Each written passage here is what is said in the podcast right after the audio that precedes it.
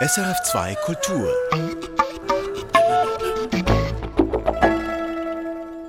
Kaum erschienen, schon ausverkauft. Das Buch mit dem Titel Weil Gott es so will. Frauen erzählen von ihrer Berufung zur Diakonin und Priesterin.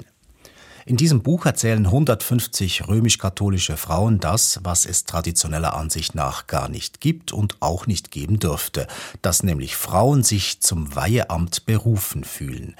Im Buch melden sich auch sieben Frauen aus der Schweiz. Die Herausgeberin ist eine Benediktinerin aus Deutschland, Philippa Rath. Schwester Philippa ist Teil des sogenannten synodalen Wegs für die Erneuerung der römisch-katholischen Kirche. Doch selbst beim synodalen Weg wird bisher nicht über Frauenberufungen gesprochen. Darum das Buch. Dorothee Adrian hat die schwer gefragte Schwester Philippa am Telefon erreicht. Guten Morgen. Guten Morgen. Was war denn für Sie der Auslöser, diese Berufungsgeschichten zu sammeln? Ich habe gelesen, es gab ja da so ein auslösendes Ereignis. Könnten Sie uns das kurz schildern? Das stimmt. Das auslösende Ereignis für dieses Buch war ein ganz kurzes Gespräch in der Kaffeepause bei der ersten Synodalvollversammlung im letzten Februar. Zwei Bischöfe, die äh, da mit dabei waren, sprachen dann davon, dass sie der Meinung sind, es gebe eigentlich gar keine Frauen, die zum Priesterinnen- und Diakoninnenamt äh, sich berufen fühlen. Dann habe ich mich hingesetzt und habe zwölf mir bekannten Frauen eine E-Mail geschickt, von denen wusste ich, dass sie sehr gerne Priesterin oder Diakonin geworden wären. Und die haben mir dann ein Berufungs- und Lebenszeugnis geschickt und aus diesen zwölf Texten wurde innerhalb von fünf Wochen wurden 150. Ja, dann saß ich da mit 150 Texten und was kann man aus so einer Fülle machen? Da muss man ein Buch draus machen. Und jetzt haben wir dieses Buch. Hat Sie das selber überrascht, dass das so einen Effekt hatte? Ja, das hat mich sehr überrascht. Ich hatte damit überhaupt nicht gerechnet. Ich wäre froh gewesen, wenn ich drei Rückmeldungen bekommen hätte. Aber das hat mir dann sehr schnell auch gezeigt, dass es nur die Spitze eines Eisbergs war, die Frauen, die ich gefragt habe, und dass diese Stimmen, äh, die ich nun da gesammelt habe, repräsentativ sind für ganz, ganz viele Frauen und das nicht nur im deutschsprachigen Raum. In Ihrem Buch geht es um Berufungsgeschichten. Aber was ist das denn eigentlich genau, diese Berufung? Berufung ist ein dialogisches Geschehen zwischen Gott und mir persönlich. Und es gibt irgendwann im Leben einen Zeitpunkt, in dem jede und jeder, äh, der berufen ist, diesen Ruf hört und dem auch eigentlich unbedingt folgen möchte. Und das Problem jetzt an der Sache ist, dass ich als Frau nur sehr begrenzt die Möglichkeit habe, eine solche Berufung überhaupt zu leben. Und das ist das Thema, was uns jetzt umtreibt, dass unsere Kirche sozusagen von Anfang an qua Geschlecht die Frauen ausschließt von diesem Berufungsgeschehen. Und da dieses ein höchst persönliches zwischen Gott und Mensch ist, ist es einfach ein Unrecht und eine auch ungeheure Vergeudung von Charismen, von Begabungen, von, von Berufenen, die uns in der Kirche sehr wertvoll und sinnvoll wären, wenn wir sie hätten. Ihr Buch, das enthält ja so eine riesige Fülle an persönlichen Geschichten. Sie setzen einem Dogma ganz viel Lebensrealität entgegen. Gab es etwas, was Sie besonders dabei berührt hat bei diesen Geschichten? Berührt haben mich eigentlich alle Geschichten. Also ich muss sagen, ich saß auch manchmal fassungslos vor dem Computer und mir kamen die Tränen, als ich die Geschichten sah. Aber ähm, was mich besonders berührt, ist das Zeugnis der Älteren. Wir haben ja vier Generationen in diesem Buch. Die jüngste ist 20, die älteste 94. Und die alten Frauen, die seit Jahrzehnten diese Sehnsucht im Herzen tragen und sie nicht leben konnten, die dann natürlich andere Wege gefunden haben, sich einzubringen, aber trotz alledem, wie Sie schreiben, ihre ureigenste Berufung nicht leben konnten. Denken Sie, dass die Zeit reif ist, dass das tatsächlich jetzt möglich werden könnte, so eine tiefgreifende Veränderung? Das weiß nur der Herrgott. Unsere Aufgabe ist es, diejenigen, die davon überzeugt sind, dass es an der Zeit ist, müssen sich positionieren, auch gut durchdacht und theologisch fundiert positionieren. Und deshalb ist mir dieses Buch auch so wichtig. Es war bisher ein Thema, was unsagbar war, was unter den ganz großen Teppich gekehrt wurde. Und mit diesen Lebenszeugnissen ist es nun auf der Tagesordnung und man kann es nicht mehr übergehen. Und ob das heute oder morgen umgesetzt wird, das kann ich natürlich nicht sagen. Dazu braucht es zumindest eine römische Synode, die der Papst einberufen müsste. Aber es müsste einfach auch eine gleichwertige Beteiligung von Frauen da sein. Sonst hat das Thema kaum eine Chance. Schwester Philippa Rath, die Herausgeberin von 150 Berichten von Frauen, die sich von Gott in den Dienst der Kirche berufen wissen. Weil Gott es so will, heißt das Buch. Es ist im Herder Verlag erschienen und wird gerade nachgedruckt. Wie bringen sich Schweizer Musliminnen und Muslime ein in die aktuelle Abstimmungsdebatte? Beim letzten, bei der letzten Abstimmung, bei der sie im Zentrum standen, der Minarett-Initiative, da war die Kritik laut geworden, Musliminnen und Muslime hätten sich stärker engagieren sollen. Ist das nun anders? Nicole Freudiger hat sich umgehört. Musliminnen und Muslime müssen sich Gehör verschaffen. Das ist für die Genfer Juristin Mariam Mastour klar. Als Minderheit sei es besonders wichtig, sich zu engagieren, sagt die Romande. Quand on est une minorité discriminée, c'est important que soi-même on prenne la parole et que soi-même on prenne les luttes parce que les, les autres personnes, même si elles veulent être de très bons alliés, n'auront pas toujours la bonne analyse. Selbst Verbündete hätten nicht dieselbe Einsicht in die Probleme, sagt Mariam Mastour. Außenstehenden fehle schlicht die Innensicht. Parce que quand on n'est pas de l'intérieur, on ne se rend pas forcément compte des enjeux. Donc c'est important que les personnes concernées, quel que soit le sujet, prennent les choses en main. Mariam Mastour ist Mitglied bei den Foulard Violet, einem feministisch-muslimischen Kollektiv. Das hat sich vor zwei Jahren für den nationalen Frauenstreik gegründet und setzt sich jetzt gegen die Burka-Initiative ein.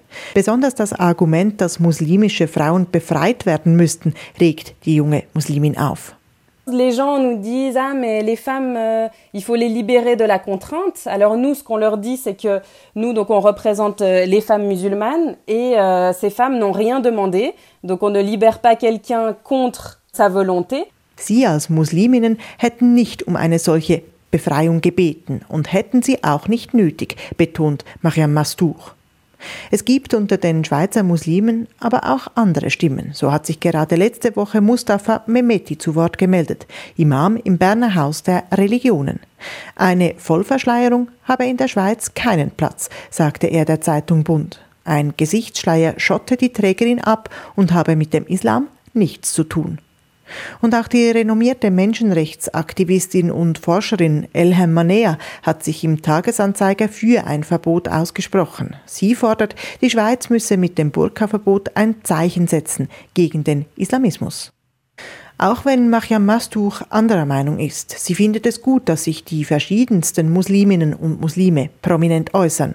Dass man nicht immer nur Islamkritikerin Saida Keller-Mesali höre, et pas toujours euh, typiquement Saïda Keller-Messali qu'on entend à peu près dans 99% des interviews quand on veut euh, entendre des musulmans et euh, qui ne représente finalement euh, qu'une toute petite minorité de musulmans en Suisse.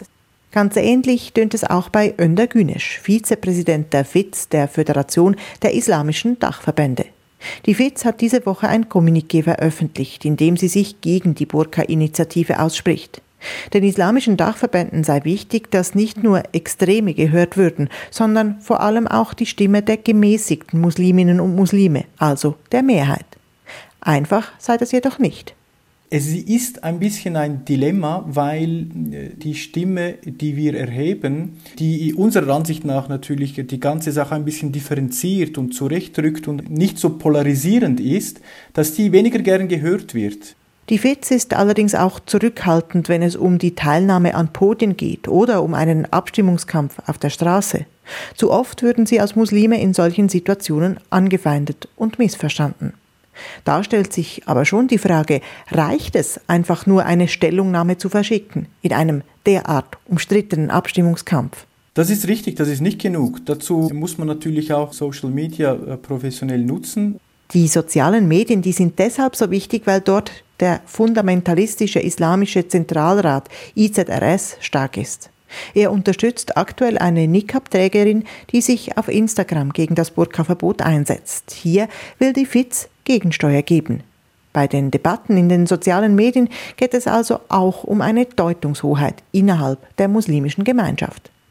Der bisherige Abstimmungskampf hat gezeigt, Musliminnen und Muslime wollen sich Gehör verschaffen, und zwar in ihrer ganzen Diversität. Wer die Mehrheit der Stimmbevölkerung überzeugen kann, zeigt sich am 7. März. Nicole Freudiger hat berichtet. Wenn Sie mehr wissen möchten darüber, wer in der Schweiz überhaupt einen Niqab trägt, dann hören Sie doch in der Sendung Blickpunkt Religion vor vor zwei Wochen nach auf srf.ch. Wir kehren noch einmal zurück zu den Reformbewegungen der römisch-katholischen Kirche, denn die machen aktuell gehörig Druck, besonders auf die deutschen Bistümer. Es geht ihnen um vollständige Aufklärung von Kindsmissbrauch durch Kirchenangestellte, um Transparenz und Mitbestimmung. Judith Wipfler mit den Meldungen.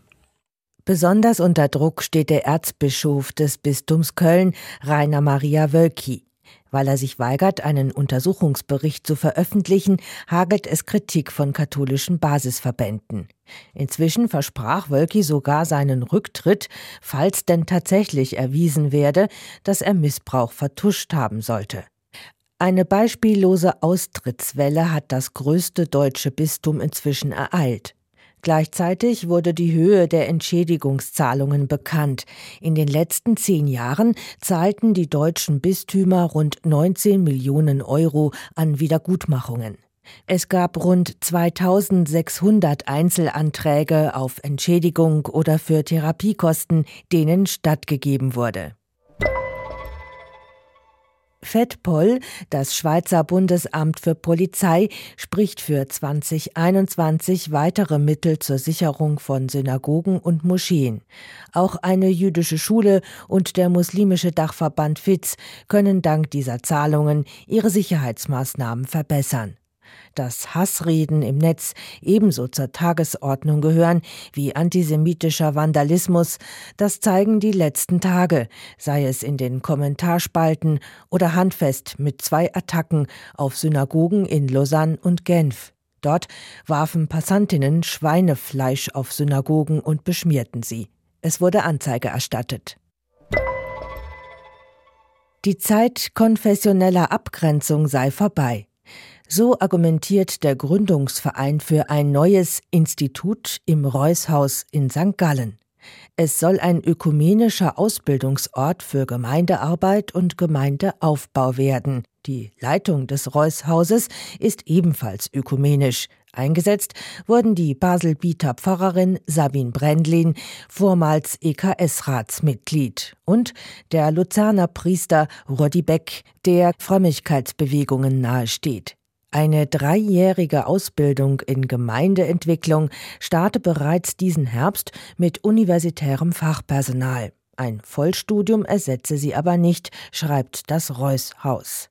Momentan finanziere es sich aus Zuwendungen einzelner Personen und kirchlicher Stiftungen. Ab kommendem Schuljahr wird im Kanton Wallis ein Unterricht in Ethik und religiösen Kulturen Pflicht. Darüber hinaus steht es den Kindern frei, auch noch einen christlich-konfessionellen, also katechetischen Unterricht zu besuchen. Dafür geben die Schulen den Kirchen auch weiterhin Raum. Die Neuerung steht im Zusammenhang mit der Walliser Verfassungsrevision. Die soll auch das Verhältnis Kirche und Staat weiter entflechten. Das Bistum Sitten zeigt sich indes zufrieden, dass, Zitat, christliche Zeichen in den Walliser Schulen ihren Platz behalten. Das Bistum fühle sich hier als vollwertige Partnerin im Dialog. Das war Judith Wipfler mit dem Neuesten aus der Welt der Religionen.